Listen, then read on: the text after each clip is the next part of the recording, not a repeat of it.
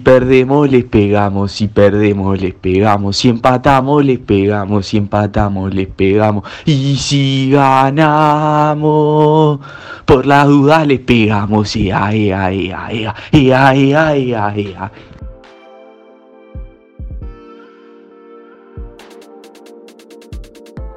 Hola bebés, yo soy Juli Linenberg. Y vos no te cambiaste el nombre, así que yo tampoco. Yo soy Fabri Andreucci. Uy, qué pedazo de hijo de puta.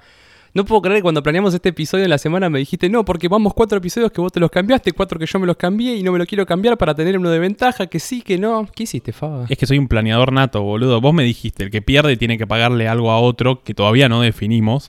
Así que. Me gusta que ya me tiraste la temática del episodio. Soy un planeador nato, Juli. ¿Viste? Y mm, bueno, contame un poquito qué te pareció el episodio anterior antes de arrancar, que fue los dos solos sobre política, como que no, nos deschavamos un poquito. Un episodio que yo tenía mucho miedo de hacer, primero porque tenía que estar solo con vos en una habitación no sé cuántas horas, algo que no, no es muy fácil. Segundo porque no estaba sol para romper la tensión homosexual que hay siempre entre nosotros. no, pero en serio. Muy difícil por los temas que tratamos. Eh, siento que, que, cuesta hacerse cargo ¿no? de lo que uno dice, como, como, decíamos en el episodio. Pero por ahora nadie me ha cancelado, así que estoy contento. Yo estoy contento porque mm, ya sabéis que soy un poco inseguro de hablar sobre lo que pienso y como atravesar cuestiones más intelectuales, sobre todo en frente tuyo, que sos una bestia. Y banco lo, lo, lo, lo que me apoyaste, que yo te decía, che, cortemos un poco el episodio, estuve medio jede. Y vos como, no, vamos entero. O sos muy buen amigo, querías que quede como el orto para vos quedar como la figura intelectual de, de maldito Puscas. Me reservo la respuesta. Pero bueno, a mi derecha se encuentra no sé cómo presentarlo. Voy a tratar de darle la menor cantidad de títulos posibles y decir Santiago Néstor Conte. ¿Cómo va amigos? Un gusto estar acá para charlar en este episodio eh, de lo que nos enfoca, que es bilardismo. Bueno, ya tiró la temática, Conte. Exactamente, amigues, hoy vamos a hablar de bilardismo. Y yo creo que el público en general de Maldito Puscas se estará preguntando qué carajo es el bilardismo. A eso iremos en breve. Pero primero, este, como dijo Fabo hace un rato, es el primer episodio de Maldito Podcast con comida de por medio. Eh, en este episodio estamos haciendo dos cosas. Primero, estamos tomando una jarra de Fernet. Ahora Juli va a explicar por qué. Y también estamos comiendo, yo diría maní japonés, pero Conte le dice maní chino. Así que estamos comiendo maní chino de cebolla, de pizza y de panceta. Una cosa llena de paco, pero que está increíble. Una fiesta. Conte, ¿por qué? O sea, yo le empecé a decir maní chino porque vos le decís maní chino, pero ¿por qué? No sé.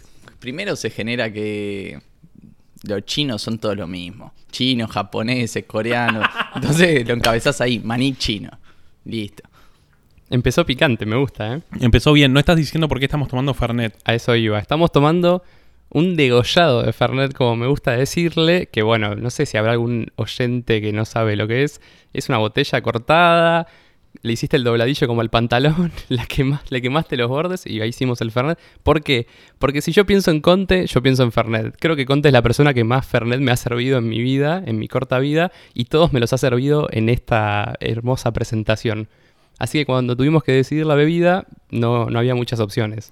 Muy bien. Y bueno, vos llamaste a Conte porque además de que ustedes fueron al colegio juntos, eh, él es el capitán de tu equipo. Es más, estamos tomando Fernet, comiendo maní y ahora se van a jugar al fútbol. Yo ya no quiero saber cómo, cómo va a salir eso. Sí, eh, hoy se gana, hoy se gana, estamos convencidos. Traje a Conte porque es el capitán de mi equipo de fútbol y ya acá me parece que nos empezamos a meter en el tema. La gente estará pensando, uy, un episodio de fútbol. No, quédense, amigues, porque esto no va a ser solo de fútbol. Era de fútbol. Hace un par de años ya empezamos un equipo de fútbol con amigos del colegio y de otros círculos de la vida.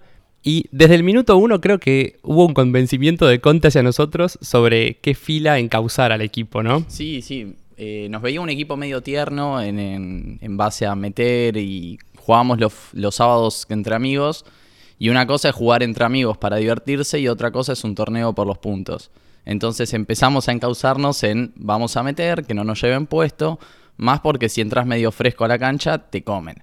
Y tuvo una aceptación muy rápida la idea y nos encauzamos en, es, en, en eso, en el bilardismo, en meter, en no achicarnos frente al rival. Y es algo que capaz no me identifica tanto a mí, pero ellos armaban un espejo en mí en eso y yo lo reforzaba también, porque era lo que le servía al equipo. Y bueno, Juli me tiene como la persona más bilardista que conoce, Pero yo no sé si soy bilardista. Me parece que no y ahora vamos a hablar de eso. Más allá de que se ve que en la cancha sí, por los comentarios que yo escucho, por los audios que manda. Es más, la intro del episodio es con un audio de Conte previo a jugar un partido muy importante del torneo. Juli, ¿qué es el bilardismo? Porque nosotros, yo no iba a permitir hacer un episodio de fútbol. Vos sabés que yo no te iba a dejar que sea completo sobre eso. Tal vez sí, pero no de momento. Entonces, vamos a atravesar conceptualmente. ¿Qué carajo es el bilardismo? Bueno, voy a ser breve. El bilardismo es, quiero llamarle una escuela futbolística que nace no con Bilardo, Carlos Salvador Bilardo, brevemente, el técnico que sacó a Argentina campeona del mundo en 1986, el Mundial de Maradona, digo cosas que a la gente le tienen que resonar. Antes Bilardo había tenido una carrera de DT bastante exitosa en estudiantes, ganando copas, etc. Pero antes de Bilardo viene Luis Subeldía. ¿Quién carajo era Luis Subeldía? Bueno, el técnico que inventó toda esta escuela pragmática que se basa básicamente, a ver, el fútbol es un deporte en el cual hay que salir a ganar. ¿A qué costo? Bueno, esto es lo que el bilardismo plantea. Claro, lo que propone Bilardo es, el fútbol en una hoja en blanco es hacer un gol más que el contrario. Si yo hago un gol más que contrario, gano. Entonces la única forma de jugar bien al fútbol o de responder a los objetivos del fútbol es ganamos, a cualquier costo. Después estará una escuela que es la contraria y por eso lo podemos ampliar a lo que es la vida, que es la escuela del menotismo. Sí, lo que se diferencia es en las formas más que nada. En ganar no importa el cómo, mientras que del otro lado siempre se venía construyendo la idea de que hay que tener una idea clara y que tiene que ser la misma, que es la única, para ganar. Bilardo lo que hace, y su el día antes, destrozar esa idea de que, bueno, se puede ganar de muchas formas y la idea es adaptarse a la, porque lo que importa es ganar. Entonces, bueno, yo como soy hincha de Huracán, el otro campeonato que tiene Huracán en el 78 lo gana con un estilo menotista, que no es un estilo que propone ganar por ganar, sino que valora el proyecto, el trabajo y el esfuerzo y mediante a jugar lindo y responder al fútbol como una cuestión de dinámica y de explosión y de talento, uno puede llegar al objetivo. Le importa ganar a ambos, pero uno es a cualquier costo y el otro es siempre con una idea y un trabajo fijo. Ya que hablaste, Faba, de Menotti, contame vos un poquito de Menotti, que por eso es el más cercano a él. Y uno como hincha de Huracán es bastante melancólico, es bastante triste, como todo el tiempo recuerda historias que le cuentan los padres, los abuelos de Huracán, y uno sí, cuando me toca una a mí. Y está la figura del flaco Menotti, que es la más importante, que era, le decían el flaco Menotti, alto, un técnico impresionante, como con una ideología muy romántica, un poco de izquierda, eh, hay que decir que el menotismo conceptualmente es más romántica y es más de izquierda, mientras que el bilardismo es completamente de derecha, exitista y que busca hay que ganar o ganar a cualquier costo y son los resultados por sobre el trabajo. Entonces va por otro lado, va por un lado mucho más complejo. Mismo Bilardo decía que los frutos del trabajo solo son importantes cuando se logra el objetivo y responde mucho más a, a este mundo que solo valora los resultados. Y Menotti es mucho más romántico. Y nada, siempre estuvo esa disputa de quién es más, quién es menos y quién tiene un, un, juego más limpio, más claro. No me lo des como de derecha, Bilardo, por favor. Peronista. Hay que ganar para transformar la realidad.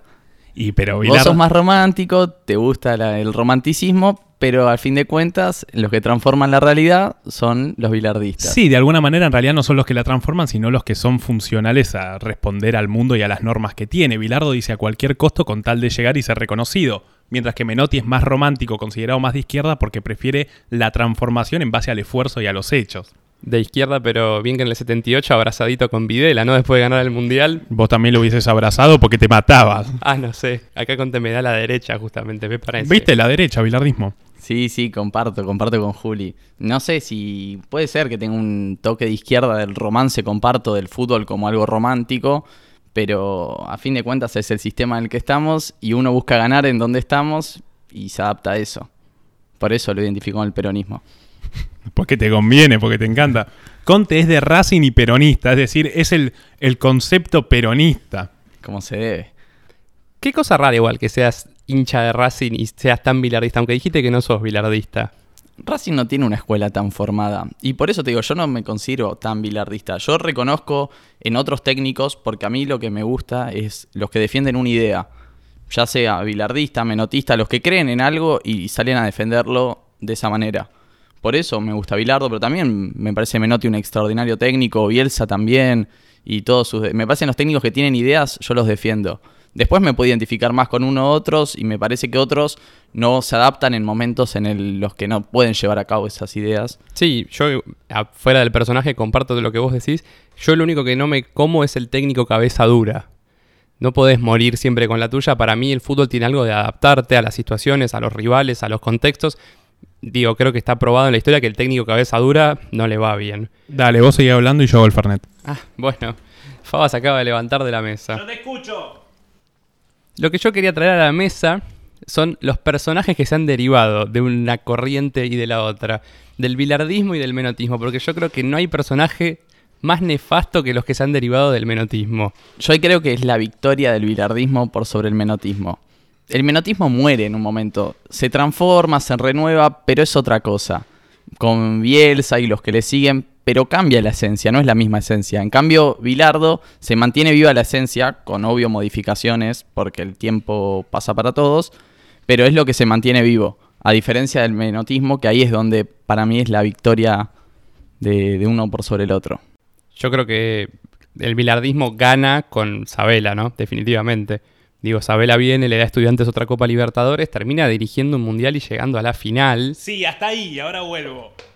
Hasta ahí porque Argentina es un país bastante exitista y justamente la selección argentina que llegó a tres finales seguidas son una manga de fracasados por no haber ganado ninguna. Entonces, ¿qué tanto, triunfó el bilardismo si estamos puteando una generación de jugadores que yo también los puteo porque no ganaron un carajo? ¿Y qué dice Bilardo sobre el segundo puesto? Contestame mientras sigo haciendo el Fernet. Es el primero de los perdedores. Y comparto, tampoco me parece para criticarlos. Intentaron, dejaron lo que pudieron en el camino, no lograron triunfar. Y bueno, es tiempo para otros, con, con los aplausos que se merecen por haber intentado conseguir algo importante.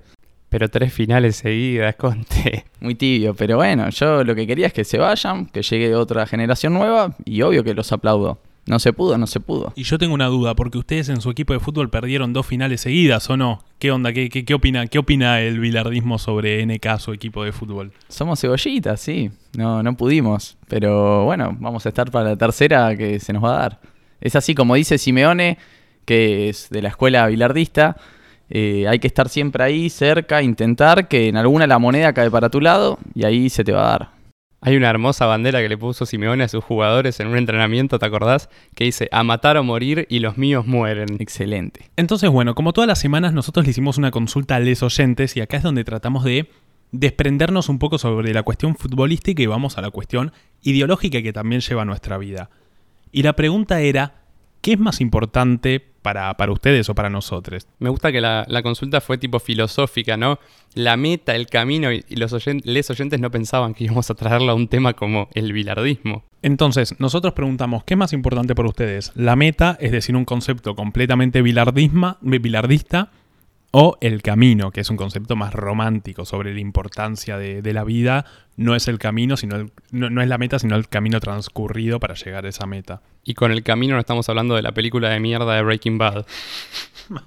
Y acá yo te dije, Conte, que el episodio casi se cancela y fue por tu respuesta. Ayer, 2 de la mañana, me manda un mensaje Faba, screen de tu respuesta, el camino. ¿Cómo te vas a defender de esto? A ver.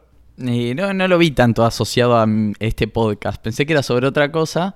Igual comparto, para mí el camino hay que disfrutarlo, el camino a ser campeón o a disfrutar de la vida, de cualquier meta que te pongas. Tiene que haber una meta, ahí diferencio al romanticismo, tiene que haber una meta y tiene que ser importante, pero también tenés que poder disfrutar del camino. Eh, tiene tenés que pon- proponerte una meta firme, intentar lograrla y en el medio disfrutar de lo que te lleva a lograr esa meta. Me gusta, termina siendo dentro de todo con, con tintes más románticos. Conte más de izquierda, yo sé que le gusta el bilardismo, pero Conte tira más para otro lado. Y Juli, tirame los resultados de cómo fue esa encuesta. Sí, el Centro de Cómputos marca que este país está condenado al fracaso porque el 62% de la población argentina que escucha Maldito Podcast votó el camino. Votó el camino y hay algunas respuestas interesantes. Sol Barqui, completamente bilardista, puso la meta y dijo: Para mí, la meta, porque a partir de ahí haces el camino dependiendo de a dónde vayas. Es decir, completamente oportunista. Uno define el camino no a sus ideales y a sus metas, sino, bueno, en esto me va bien, así que me muevo por acá. Bastante bien. Acá Pieri Maestrello, espero haberlo leído bien, dice, ojalá poder decir el camino porque se aprende un montón, pero sin resultados es jodido seguir adelante. Es Impresionante. excelente, sí, sí, sí. Es el tal cual. Es el resumen, me parece, el resumen perfecto. Sí, sí, yo te quería decir, yo soy un romántico de la vida, del fútbol, pero no, des- o sea, no desprecio la meta. No se puede, la vida no puedes despreciar los resultados porque son importantísimos. En el medio también hay que disfrutar y hay que tratar de, en cualquier objetivo que te propongas, lograr llevarlo a cabo de la mejor manera. Es que son muy importantes, tal cual, y ahí te voy a comentar algo al respecto. Pero antes vamos a leer la respuesta de Cami CMP. Dice, el fin justifica los medios. Una persona también que, que- que apunta a la meta. Acá Facundo Veloso nos dice, si bien lo hizo en tres respuestas, el resumen vendría a ser que la meta tiene que ser en, en términos generales el horizonte que lo impulsa, es decir, una cuestión o una explicación más utópica. La meta tiene que estar, pero es el camino lo que realmente marca la diferencia. Titi, nuestro querido amigo, dice, el camino es por donde uno va absorbiendo data y aprendiendo por donde es la cosa, a prueba y error. Una cosa completamente romántica de vivir el ahora, me parece, ¿no? De Titi. Y sí. Acá Flor Erro nos dice que le cuesta mucho pensarlos por separado porque siente que uno se, se supone con el otro, pero que el proceso tiene un no sé qué más lindo. Eso está muy bueno. Franco, miembro de nuestro equipo Conte, del número 4 de nuestro equipo, dice, el camino es secundario, se basa en lo que vos creas que es mejor para llegar, puede ir cambiando. Excelente, Franco. Mañana lleva la cinta. Hoy. Después, Martu, otro miembro de nuestro equipo, dice, la forma de llegar a una meta es lo que en última instancia nos hace apreciar realmente nuestro esfuerzo. Mm. Al banco. Al banco, Martu, ¿no?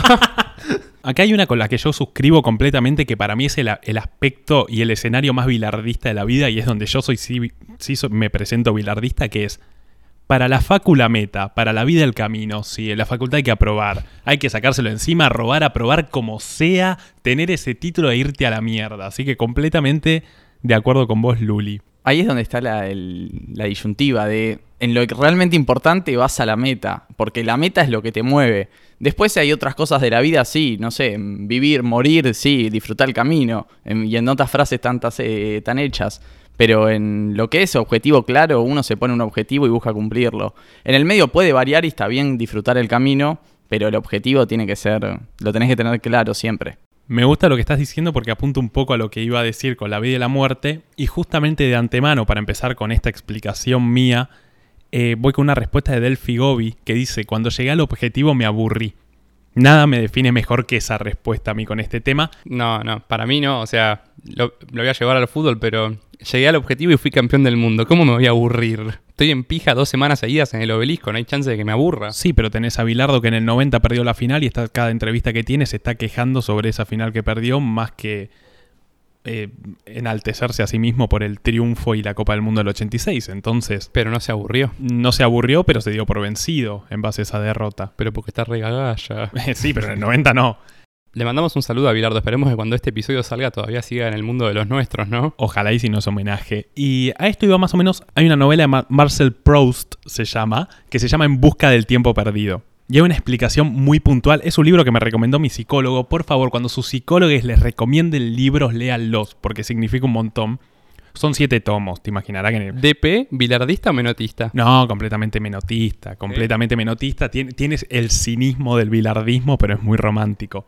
Y este libro tiene una explicación puntual, una definición puntual, que es la de un chico, un niño que todas las noches espera su momento favorito en la vida y en su día, que es el beso de buenas noches que le da a la madre. Obviamente romántico viene el relato. ¿Conté? No sé qué, pero yo me río. Averigüen el Chelo Weigat su relación con su madre, nada más. Entonces este libro lo que dice es que el chico está toda la noche, en realidad todo el día esperando a que llegue la madre para que le dé el beso de las buenas noches. Y es el momento más esperado del día y es su momento favorito. Y lo que le pasaba es que cuando la madre le daba ese beso, él se deprimía y él se ponía triste. Y dijo, casualmente, nunca odiaba tanto un momento como mi momento favorito en el día, que era cuando mi madre me daba ese beso, porque se terminaba la espera y porque el beso ya me lo dio y porque faltaba más para el siguiente. Entonces, tanta euforia, tanta espera, él prefería vivir en la espera del beso de la madre, que es lo que va a iluminar su camino, que en el beso en sí, porque está concretado. Me parece muy interesante, porque acá es donde empieza lo último, donde tal vez me pongo un poco goma, y es una pregunta que yo tengo. Si nosotros pensamos la vida en una hoja en blanco, es decir, tiene un inicio, tiene un camino y tiene una meta, ¿cuál es la meta en esto que te estoy planteando? La Copa del Mundo. ¿Cómo uno no va a querer esa copa? Me mato por la Copa del Mundo. No, la meta es la muerte. Como Si decía. Mussolini, gloria, Gloria o muerte. o muerte. Perdón, no queríamos desvirtuar el consultorio filosófico de Fava. No, no, no, ya se acaba, es nada más un pequeño descargo. Eh, si nosotros pensamos la vida es salida, camino y muerte. Y la muerte sería como la meta de alguna manera, es la consagración de la vida. Y acá me voy a poner a, citar escritores porque es lo que mejor sé hacer. Unamuno, cuando arranca el libro El sentimiento trágico de la vida, vos sabés que ese libro me hizo mierda, Julián, que lo leí, plantea, Lo leíste en uno de los pocos Mar del Platas en los que yo no te acompañé. O sea que estabas todo detonado. Lo leí solo en Mar del Plata en invierno, lo leí y lloraba básicamente. Y el tipo escribió un libro y arranca, el libro arranca así diciendo, el ser humano es el único bicho que sabe que se va a morir, es el único ser vivo consciente de su muerte. Entonces, ¿cómo hace para darle sentido a su vida, para progresar? Porque sin embargo es el más inteligente, es el que más progresó, es el que más lugar físico y conceptual ocupa en el mundo. ¿Cómo hace para seguir adelante? Y ahí es donde plantea los proyectos. Dice que el humano lo que tiene es levanta instituciones y proyectos justamente para tapar su vida frente a la muerte. Simplemente son paredes. Entonces te planteas una educación, un hijo, y son metas que vas superando simplemente para evitar u omitir la muerte. Es decir, que los objetivos es lo que nos, lo que nos separa de nuestro final. Ahí es donde le quiero pegar al menotismo. Es como la religión. Cumple una función social. Donde el Estado no puede llegar, les brinda. Eh, la religión les da la sensación a la gente de que no pueden robar, no pueden matar porque se van al infierno o porque puede pasar otra cosa. Y el menotismo les crea al fútbol como atraviesa la sociedad y más en nuestra región tan profundamente de que tenemos que ser honestos en el fútbol, en la vida y todo el biribiri porque si no, no se puede. Entonces, atraviesa para que los humanos seamos honestos, que tenemos que ser honestos en el fútbol. Y eso es lo que es como la religión. Me encantó. Yo en la vida soy honesto, como me enseñó mi mamá. Ahora en la cancha, el peor hijo de puta que hay. ¿Quién lo dijo, Conte? Y Ruggeri. Muy bien. Es que sí, pero también pensá que, y vuelvo a Unamuno, él plantea la religión no solo como eso que nos trata de tener un valor moral de por qué hacer las cosas, sino que además es lo más cercano que tiene el ser humano al instinto de supervivencia. Entonces, como el ser humano no es instintivo, el ser humano tiene que presentar una manera de decir, ok, mi vida no es una mierda, no me voy a morir y todo es agonía y todo es al pedo, porque hay otra vida, porque hay otro momento. Entonces la religión pasa a ser nuestro instinto de supervivencia. Y no es casual que justo una persona como Bilardo diga en una entrevista que a lo que más miedo le tiene en el mundo es a la muerte. Entonces de alguna manera todos tratan de escaparle, Bilardo piensa en la meta, pero es una persona que en su vida no fue muy bilardista, en su vida, sí en el fútbol. Vos le pegás a la persona, yo le pego a las ideas. Esa es la Ah, diferencia. me gusta, me gusta porque viene a cuento de lo que dije el episodio anterior, entonces medio que me caga. Así que quiero que como para redondear este concepto, lo que digo de por qué para mí el camino es más importante, es porque hay una frase que dice que la espera de una cosa ya es la cosa en sí. Es decir, que la espera sin resultado simplemente es agonía y ansiedad, mientras que la espera con resultado uno se imagina el resultado como algo que ilumina. Es decir, que mientras más sea el camino transitado, más grande tiene que ser esa luz y esa meta para que lo ilumine todo. Si es muy breve, simplemente no hay luz y no hay, no hay algo satisfactorio. Entonces, es como leer un libro. El placer que genera leer un libro no es haberlo terminado y haber adquirido conocimiento. Lo que genera el placer de haber leído un libro es el esfuerzo, son las noches de desvelo, es haber querido entender lo que el tipo te dice. Entonces, ese es el verdadero placer. Haberte forzado y que el resultado ilumine todo ese camino. Ni hablar que el resultado es importante, porque ahí te lo dije. El camino sin resultado es agonía y es ansiedad. Ahora, con resultado es lo que te ilumina todo el camino transitado. Mientras más largo y mientras más arduo, más disfrutás ese momento y casualmente son más largas las esperas que los resultados. Es decir, que nuestra vida tiene muy poquito de resultado y mucho de camino. Entonces lo que más disfrutamos es eso, el camino. Y ahí terminé. Yo quiero dar mi respuesta tibia al, al de la- del asunto, de la cuestión. Da, levantás el cartel de yo lo quiero a los dos. Exactamente, yo los quiero a los dos. O sea, no hay vida sin meta, muy bien como venimos diciendo, pero ¿qué pasa? Una vez que llegás a la meta, como dice Faba, después que hay angustia, vacío, o sea, o sentimientos de felicidad que seamos buenos, son muy breves. Digo, lo voy a llevar al fútbol, quieren que es como la cosa más inmediata. Salir campeón, sí, te da la felicidad de esa noche en el obelisco, un tiempo, pero después empieza el otro torneo y si no revalidás, ¿a quién le importa? Sí, ganaste, no quiero echarle humo a mi hermoso club, pero ganamos seis Libertadores, la última fue hace 12 años. No, y otra cosa incluso peor. eh, en tu club, que sos hincha de boca, se están quejando de no ganar una Libertadores, pero vienen saliendo campeones tres años seguidos de un campeonato. ¿Son tricampeones o estoy flasheando? No, no, nunca fuimos tricampeones. Ah, son bicampeones. Bueno, son bicampeones de un campeonato, igualmente hablan de la crisis de su club. Es decir, mirá lo que hace mucha meta en la vida. Mirá lo que hace más alegría que espera y que esfuerzo. ¿A cuántos técnicos echaron y no bancaron? ¿A cuánta gente quieren quemar? Entonces, eso te explica, los resultados tan fuertes y tan inmediatos causan una impaciencia y, un desenfreno hacia los caminos que te llevan a no esforzarte para nada y a no Por disfrutar. eso yo digo que el camino es lo importante, o sea, es lo que uno disfruta, pero tiene que haber una meta. Si vos no tenés una meta, no te permite disfrutar ningún camino. Y la meta tiene que ser lo importante. Después lo que se disfruta es el camino, claramente, porque lo otro es un breve instante que disfrutaste y ya después tenés que volver a proponerte otra meta porque si no te caes en un pozo depresivo. Entonces, las metas fuertes logran que puedas disfrutar caminos felices. O aún peor, vivís de viejas glorias. Solo vivís de lo único que lograste en tu vida y se lo echás en cara a la gente. Y sos un pobre viejo boludo que hace 50 años tuvo su única victoria en la vida. Entonces, está bueno. Y me gusta que igual estamos como todos llegando al mismo puerto, incluso como con ideas muy separadas. Somos, como las tres religiones llegando al mismo punto, pero en guerra por el mismo punto. Cuando te fuiste de la mesa, Faba le preguntaba a Conte sobre los personajes del bilardismo y del menotismo. Lo llevamos a lo deportivo. Eh, concretamente, Conte le pegó a Bielsa, le tiramos flores al Cholo Simeone, a Baus, a Sabela. Ahora lo quiero llevar al terreno más de la palabra, si digámosle. Voy a poner dos personajes de un lado. De un lado tenemos, fiel exponente de la escuela menotista, a Diego Fernando Latorre. No sé qué, qué opinión tienen al respecto. Un hijo de yuta. Comparto, comparto. Un tipo al que se lo ha comido el personaje, me parece, ¿no? Un tipo que evidentemente sabe un montón de fútbol y tiene obviamente el plus de haber sido jugador, pero ya se lo comió el personaje. Y del otro lado voy a traer, como así en el altar de, de maldito podcast de hoy, a Darío Zeta, filósofo, bilardista e hincha obviamente de estudiantes. Pero no vale, me traes un genio y al boludo de la torre. Vos como que elegís a los representantes que se te cantan las pelotas, ¿no? Traeme como representante, no sé, a Ángel Capa, traeme a Borges como representante del menotismo. No me traigas a, a Darío Zeta y a la torre, porque yo también como del bilardismo te puedo traer a cada aparato. ¿A quién? Esconden las pelotas, cagones de mierda. ¡Dragones de mierda! No, bueno, en realidad solo tenía ganas de pegarle a la torre. Hace y, muy bien. y traer a Darío Z. Pero bueno, ¿por qué traje a Darío Z? Porque creo que a partir de varias cosas que dice él, podemos seguir eh, esparciéndonos en estos caminos. Te amo Darío Zeta, ojalá vengas a mi podcast. Darío Z tiene dos frases eh, en una entrevista que leí que lo definen. Y una es, soy bilardista no bidonista. Y acá quiero que entremos en la parte del bidón. Y después dice, el resultadismo no es si no gano me pego un tiro. Resultadismo es jugar a ganar y si perdés aprendé para la próxima.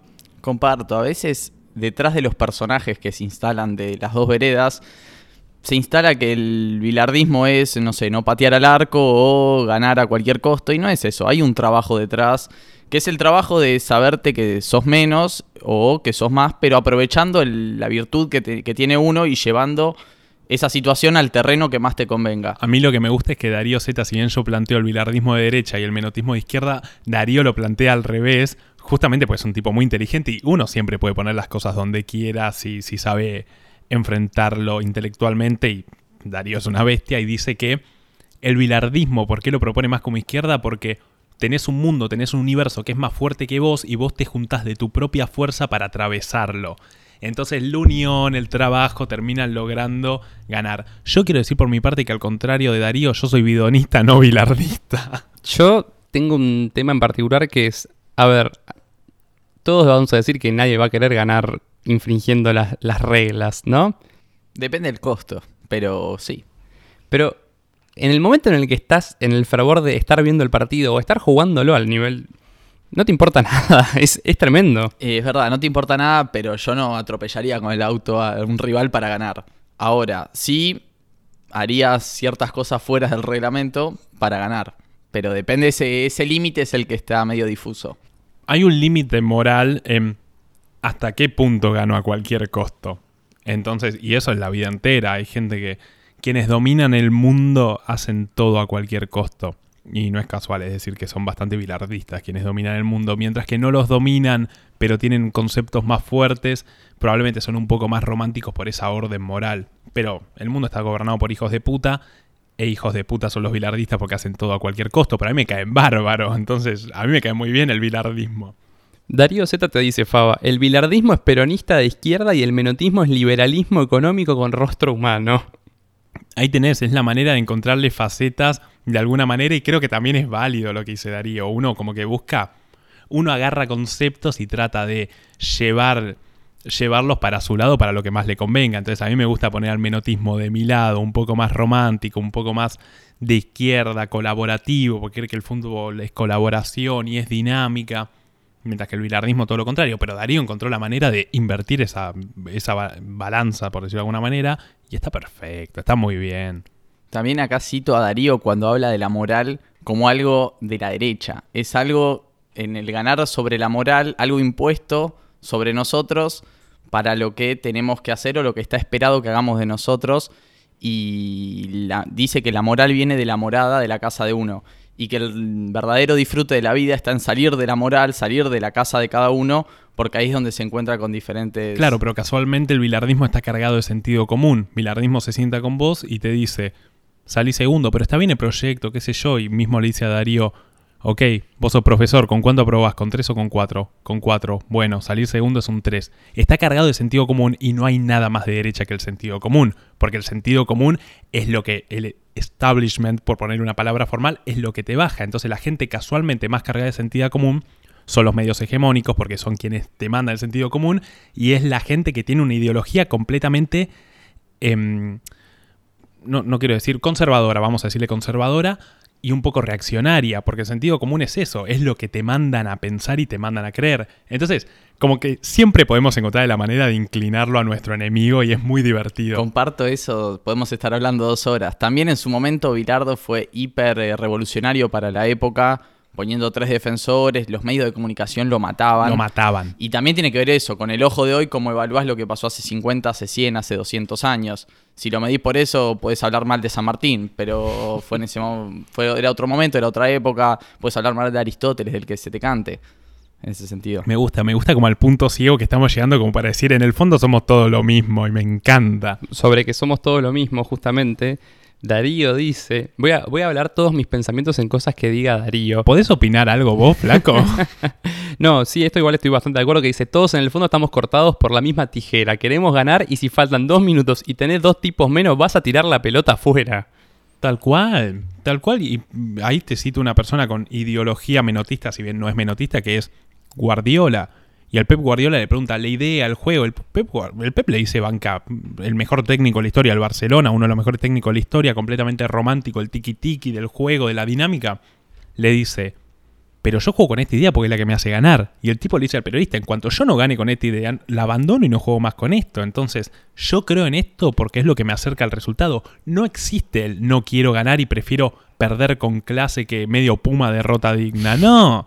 Los únicos que se plantean eso son los Puma y por eso le va para el orto. Entonces, lo que se plantea en el menotismo es, vamos a ganar, no a cualquier costo importa el trabajo. El bilardismo es, vamos a ganar, no importa el trabajo, importa el costo. No, el bilardismo sí le da un valor al trabajo que no se lo da el... Es que trabaja un montón. el menotismo. Los No, dos se lo dan igual, los creo. dos. Pero Claro. me parece que al bilardismo se le critica mucho por no tener una condición innata que le asigna el menotismo de, bueno, vos sos buen jugador, sos buen jugador y lo que importa sos que seas buen jugador. Y el otro, y le da importancia, bueno, sos un burro, pero te rompes el orto laburando y podés llegar a ganar al buen jugador. Entonces estás diciendo que el bilardismo es meritócrata. Suficiente para mí. Lo más de dere- Mi enemigo más grande en este mundo es la meritocracia. No, para mí lo que viene esto a cuenta es que el bilardismo surge desde una posición marginal. El caso que pone todo el mundo como ejemplo es, no sé qué campeonato del ochenta y pico de Bilardo en estudiantes, el independiente de Marangoni, Bocini, etcétera. Todo el mundo quería que salga campeón independiente, porque jugaba lindo, etcétera.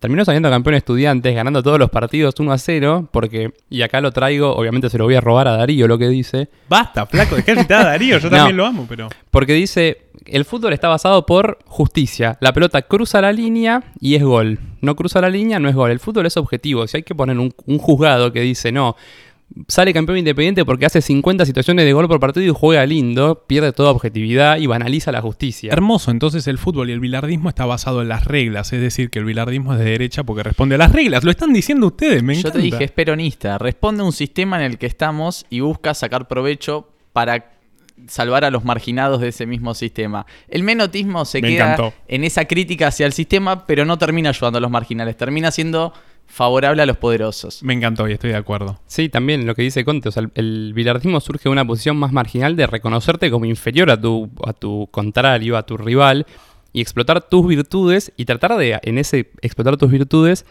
que él caiga en todos sus defectos. Digo, Conte siempre nos dice, nosotros somos un equipo, en el nuestro, al que todos los contrarios no quieren jugar porque somos unos molestos, dice, le rompemos las bolas a todos. Sí, sí, no somos los mejores, no somos los que más corremos, mejor estado físico, pero sí somos un equipo con el que nadie quiere jugar.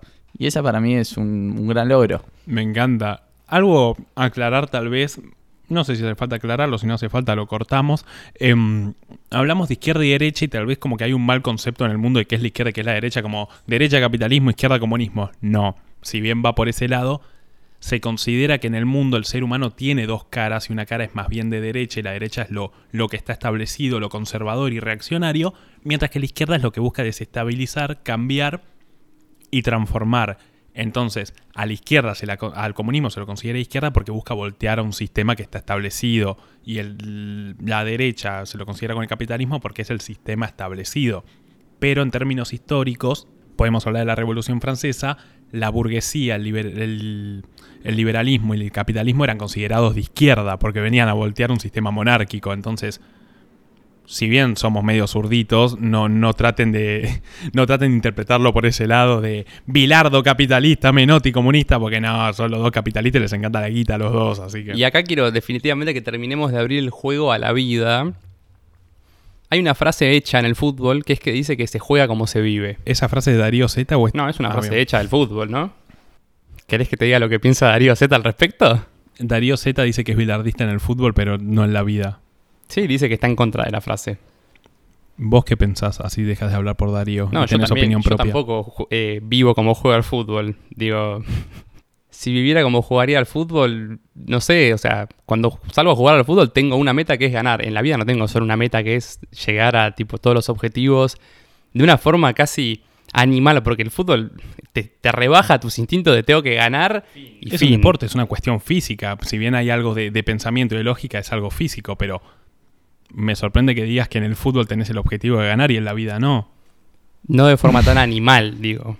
Claro, el fútbol cumple un rol social que es el tipo que va a la cancha o el que juega, se la pasa puteando y descarga ahí todas sus frustraciones de oficina, de lo que sea, eh, en un ambiente que es deportivo, pero después va a la vida y es totalmente tranquilo. Yo no soy una persona agresiva y sin embargo en el audio del podcast que escucharon seguramente me, me tilden de eso. Y, pero eso es porque tenés agresividad reprimida. Seguramente. Ah, ya, ya lo mezclaba con psicología, sí. Puedo quemar a Conte y decir que un día él se fue contento de un partido porque sacó de un pisotón al mejor jugador del contrario. Por eso yo no juego como vivo.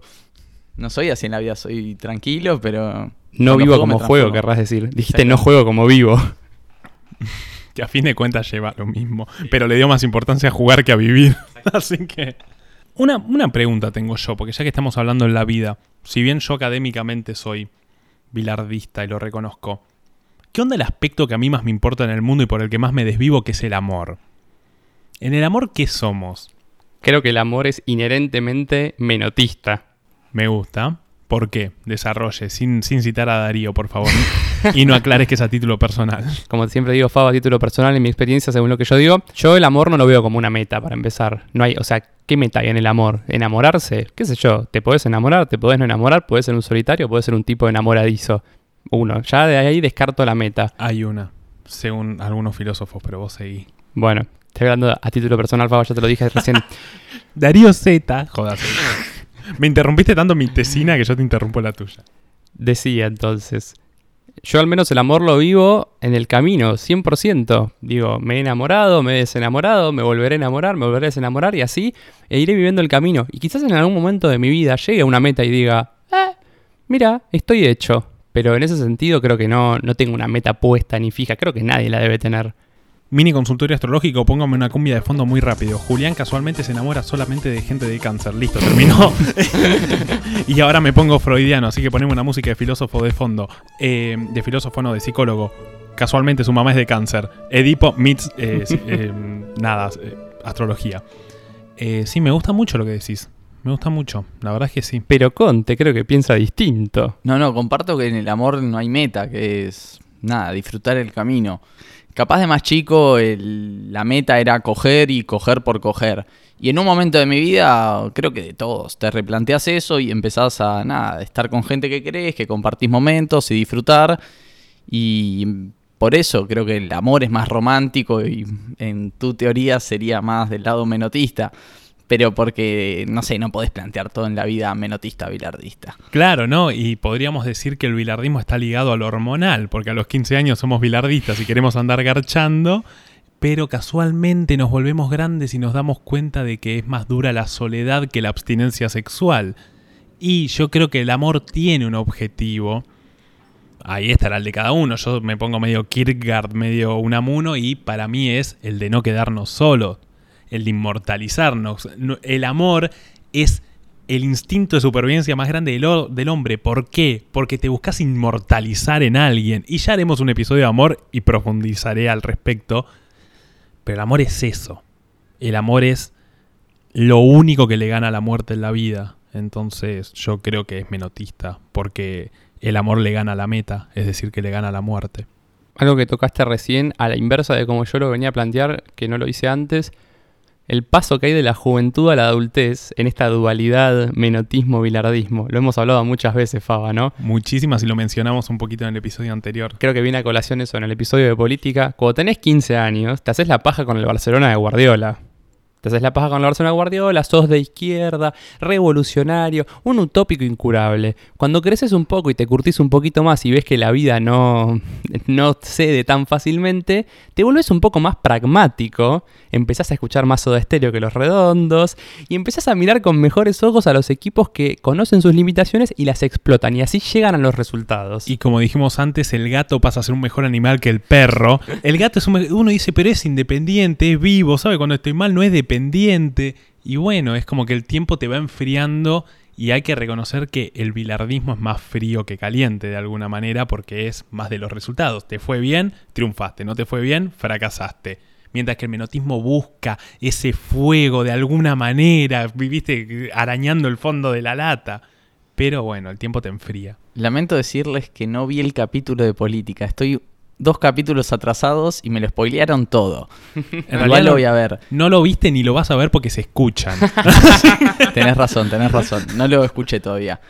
Y en base a lo que vos decías, hay una meta capaz que me, me dejaste picando para el bilardismo en el amor, que es eso, el miedo a la soledad muchas veces. La meta pasa a ser compartir algo con alguien de tu vida y el tema es que cambias la meta, pasás de co- querer coger por coger a querer eh, compartir tu vida o ciertos momentos de tu vida con alguien. Y entonces esa pasa a ser la nueva meta y por lo tanto disfrutar del camino como ya dijimos. Qué lindo es coger con amor, ¿no? Hermoso. Obviamente.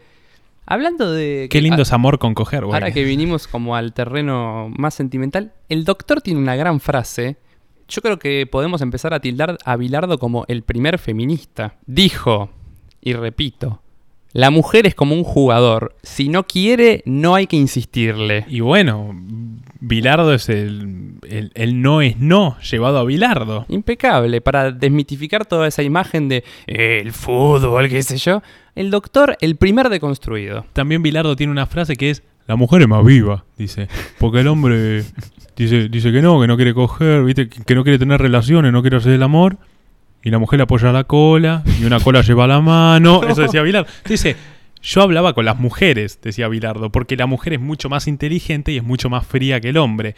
También se tilda a la mujer como un ser menos sexual y eso es un poco machista. Es decir, todos somos sexuales, todes somos sexuales. Bilardo fue de los primeros impulsores del fútbol femenino que se juegue. Decía que tenía que ser tan importante como el de los hombres, que tendrían que cobrar igual. En ese momento en el que hace tantos años no era ni pensado. Hoy por hoy tomó mucho avance y ojalá lo siga tomando el fútbol femenino. Eh, pero en ese momento Bilardo ya lo, lo decía. Cuando nadie hablaba de fútbol femenino, Bilardo estaba haciendo campaña. Bueno, cuando estudiante, el, equipo femenino de estudiantes salió campeón, eh, como no tenían una copa, porque no les otorgaron la copa, agarraron un bidón en homenaje a Bilardo, pues Bilardo estudiantes, y su copa fue el bidón. Que el bidón viene a referencia de cuando Argentina en el 90 le mete sedantes al agua que le comparte a Brasil en el agua Entonces, por eso le ganamos a Brasil, por doparlos. Es una teoría, no está confirmada. La confirmó Maradona, Maradona. lo confirmó, pero Bilardo siempre la desmintió y otros también. Es algo que para nosotros los simples mortales nunca lo vamos a poder confirmar o refutar. Pero la desmiente en chiste. Él dice, está mal. No, no lo hicimos. Y dice, ¿qué pasó cuando viste Branco, jugador brasilero, tomando agua? Y que tenía sed. Y se ríe. Eh, además de, de eso también, en un momento dice que no vio el gol con la mano de Maradona a los ingleses. Pero igual es algo que no es comprobable para nosotros. y le pregunta a los periodistas y dice, yo no lo vi, vos lo viste. Y está la foto. No, nunca vi la foto. lo amo, lo amo. Tenés una buena imitación de Bilardo, Faba, ¿eh? Me gusta. ¿Viste? Habla medio así. ¿Qué música te gusta? Todo, a mí me gusta todo, poner cualquier música. ¿Qué película te gusta? Todo, a mí me- la de Cowboy. La de tiro. La de tiro, la de Cowboy. Em, y no hay nada más hermoso que ese partido contra los ingleses tuvo aires menotistas y aires bilardistas, porque le hicimos un gol con la mano, es decir, cagamos a los ingleses después del resentimiento que había con los ingleses y ellos con nosotros. Y Maradona no solo les hizo un gol de trampa completamente bilardista, el gol por el gol, sino que después se encargó de hacer el gol más lindo de la historia. Si bien yo odio a Maradona y no estoy acá para hablar bien de ese hijo de Yuta, em, el tipo se encargó de, de- de poner el fútbol hermoso y el fútbol sucio en un partido y les ganamos con los dos sistemas a los ingleses y me parece hermoso. Ahí es donde se le adjudica que el bilardismo no puede tener un gol hermoso que se ha metido ocho tipos. El bilardismo tiene esos goles también. Lo que tiene es que te lleva a un terreno donde te convenga, nada más. Hace goles lindos, hace goles feos, pero te hace goles. Me encantó. Todos los goles valen uno al fin y al cabo, ¿no?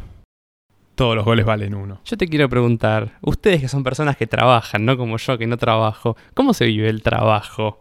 No, completamente bilardista. Pu- Cuando sos diseñador, eh, yo laburo de diseñador, ya más o menos lo saben. Cuando arrancás a laburar y el cliente te pide algo, vos querés hacerlo lindo, estético, respondiendo a los órdenes morfológicos que vos estudiaste y al criterio estético. Y uno dice, pero esto no queda bien, pero esto no es armónico, y usa definiciones de diseños que solo sirven para aprobar una materia, no para el laburo. Y ya que es mi cuarto año laburando como diseñador, me piden un dragón rojo de glitter y yo le hago un dragón rojo de glitter metalizado. Porque la verdad es que si me, vos querés un diseño, pensás que sabés más de diseño que yo y lo querés y yo te lo hago y mientras me pagues, la verdad, pagame y me voy a la mierda y te dejo tu dragón de glitter pedorro que no responde a lo que deberías tener. Así que en el laburo soy completamente bilardista. Comparto en eso, tal vez en el en la idea de yo no soy capaz de pisarle la cabeza a un compañero trabajador o trabajadora en pos de, no sé, beneficiarme yo frente a mi jefe o jefa. Eso es lo único que quizá ahí es, no a cualquier costo estoy dispuesto a ganar. Hay cosas que respeto. Tal cual, con lo que es el compañerismo, yo creo que el compañerismo es muy importante y no hay que cagar al compañero de laburo, sino Una frase que Conte me dijo este verano es siempre con el pueblo trabajador, Juli. No me acordaba, pero sí, comparto. ¿Te acordás en qué contexto fue? No.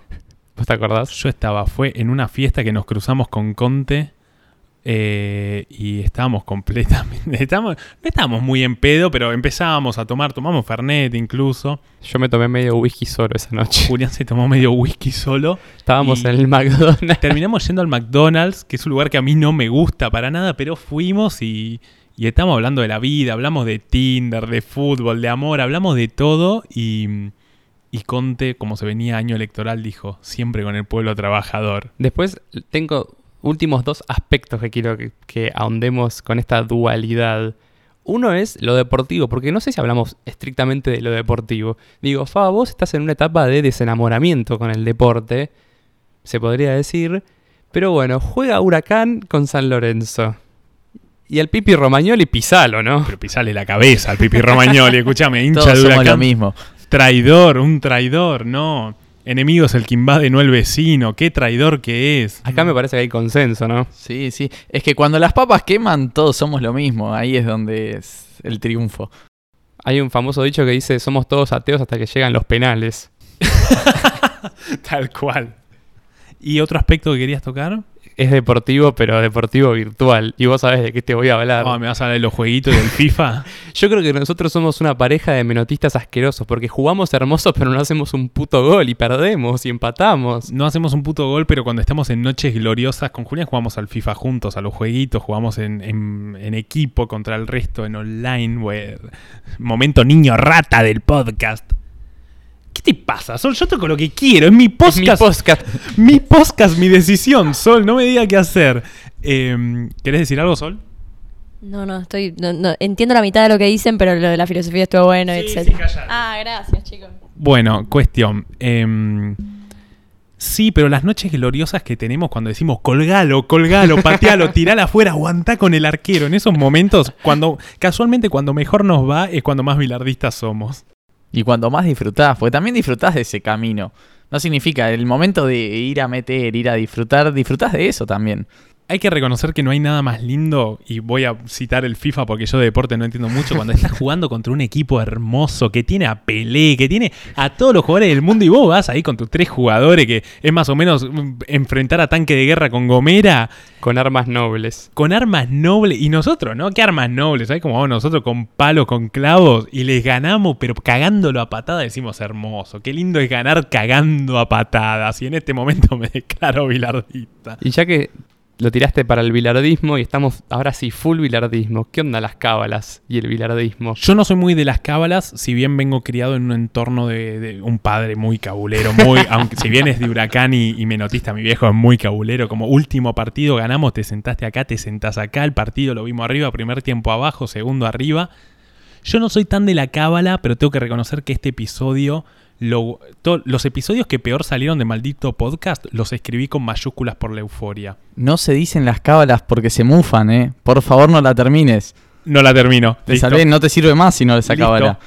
Vos Eh, conte cómo sos. Hay que decir algunas que ya no sirvan. Claro. Yo, por ejemplo, me di cuenta que tenía cábalas antes de saber lo que era una cábala.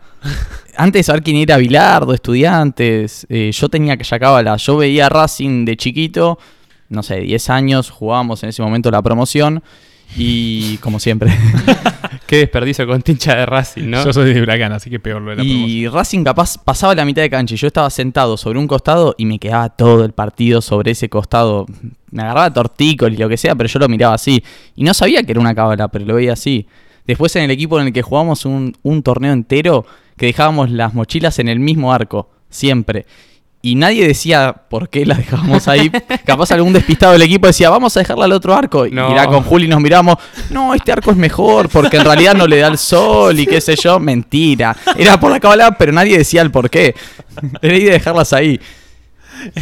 No sé si Juli tiene alguna que quiera contar. Yo, eh, pasa que no creo en el tema de la casuística. Yo hablo más bien de rituales, y lo dije hace poco en mi Instagram personal, de cosas que me reconfortan a mí, pero yo sé que no tienen una injerencia en el orden de las cosas. Y las puedo decir. Yo voy a rendir siempre con la misma remera, yo paso siempre por el mismo molinete del subte. Yo sé que el día de mañana, si no estudio, me voy a ir como el culo. No, no cambia nada, digo. Sí, pero es una cábala. Vos le querés decir ritual porque te cuesta no reconocer el fruto del esfuerzo. Pero vos decís, paso, me pongo la misma remera para ir a rendir un examen, paso por el mismo molinete. Eso es una cábala, porque si no lo haces, ¿qué pasa si no lo haces? ¿Te sentís incómodo y te da miedo e inseguridad? ¿O no? Pero yo lo, lo trato de apoyar en, en la cosa racional. Perfecto, próximo examen vas con otra remera. bueno, dale. Yo te digo que el rol de las cábalas a veces es. Yo sé que no funciona, o sea, no creo en el azar porque hoy me tocó la mala suerte porque usé el color verde. Yo creo en el azar por el hecho de, de que hay uno, lo más importante, o no lo más importante, pero es muy importante uno sentirse confiado en lo que va a hacer. Si vos sentís que porque no llevaste nada verde vas a ganar, vas a ganar. Si vos sentiste que porque llevaste la remera a rendir un parcial, probablemente te desenvuelvas mejor que si no lo haces. Y, el y eso te brinda una confianza en vos y en lo que vas a hacer que es fundamental a la hora de hacer cualquier cosa. Básicamente Harry Potter 6, cuando Harry le da a Ron la poción de la suerte y en realidad solamente le dio agua, como que le dio un placebo y Ron juega el mejor partido de su vida de Quidditch. Pero eso está en el libro nada más, ¿no? No, No, no está está en la, la peli. película, sí, Ron juega de arquero. Pasa que la 6 la tengo borrada de la memoria. Harry Potter inventó las cábalas. Y bueno, ya saben, esto fue maldito podcast y últimamente siento que estamos haciendo el corte muy brusco, así que solo te voy a pedir una cancioncita de fondo como la que pones en los videos que editas nuestros hablando. Así que mm, esto fue maldito podcast, pero antes de despedirnos, Conte, ¿qué te pareció? ¿Qué, qué, qué sentís de haber venido? ¿Nos podés criticar? Estamos esperando que un, un invitado nos critique. La verdad que me sentí muy cómodo, capaz un poquito nervioso, es la primera vez que vengo a charlar de algo con un micrófono de por medio, pero estuvo bueno, me caen muy bien todos acá y disfruté venir a charlar un ratito. Vamos. Como siempre les decimos con Faba, lo mejor que pueden hacer con Maldito Puscas. Ya quedó, ahora es Maldito Puscas, Poscas, ¿no? no se llama maldito podcast. Lo vamos a decir solo al principio. Es maldito podcast. Bueno, lo que pueden hacer con este MP, como también le decimos a veces en, en, las conversaciones, es compartirlo a ese amigo bilardista, a ese amigo tibio que no termina de definir si es bilardista, si es menotista, o a su amigo menotista, ¿por qué no? Porque lo que queremos es que el maldito podcast crezca, poder traer a Darío Z que nos enseñe de bilardismo. Nada, eso es lo que queremos, que esto crezca, porque es algo que hacemos con amor. Y quiero traer a colación, Faba, una frase que creo que pinta muy bien el camino de maldito podcast que dice, a la gloria no se llega por un camino de rosas. Yo quiero recordar algo, no sé si Juli lo puedo decir si no lo editan, que es que cuando en uno de los primeros episodios Juli dice al aire eh, algo así como, no me importa triunfar, yo quiero disfrutar esto con Faba, mi amigo, bla, bla, bla, el biribiri. y yo le mandé privado por eh, WhatsApp en el grupo que tenemos con los que jugamos a la pelota, ¿qué es eso de, de no quiero triunfar, qué sé yo? Y él me responde fue gilada para la gente. A mí lo que me interesa es pegarla y nada más. Sí. Porque Yo como, vi ese screen. porque como dijo el doctor, si hay que chocar 20 veces el tren, se choca 20 veces el tren. Si hay que matar 14 personas en el podcast, vamos a matar 14 personas en vivo. Ahora que estamos por el décimo episodio ya se puede decir. Eso quería decir, este es nuestro décimo episodio y cuando arrancamos con Julián a hacerlo dijimos, ¿a cuánto llegaremos? ¿Cuatro, cinco? Y nos damos de baja. Llegamos al décimo, estamos teniendo un apoyo, estamos teniendo gente que nos banque y amamos hacer esto. Y llegar a un décimo episodio para nosotros es una bocha y llegar a 600 followers para nosotros es una bocha y tal vez para muchos será nada, pero esto lo hacemos con muchísimo amor y encontrar de alguna manera que hay gente a la que le interesa escucharlo, escucharnos y se siente con nosotros mientras lo escucha es como... ¡Pah, mono! Como que no puede ser, no puede ser. Así que décimo episodio, felicitaciones por nuestro décimo episodio, a Sol, a vos y nos vemos la próxima en el episodio 11. Esta vez, como es décimo episodio, estoy muy contento. No voy a decir nada de ningún avión porque habrá onceavo episodio de Maldito Podcast. No lo mufes, por favor. Oh, ya lo quemé.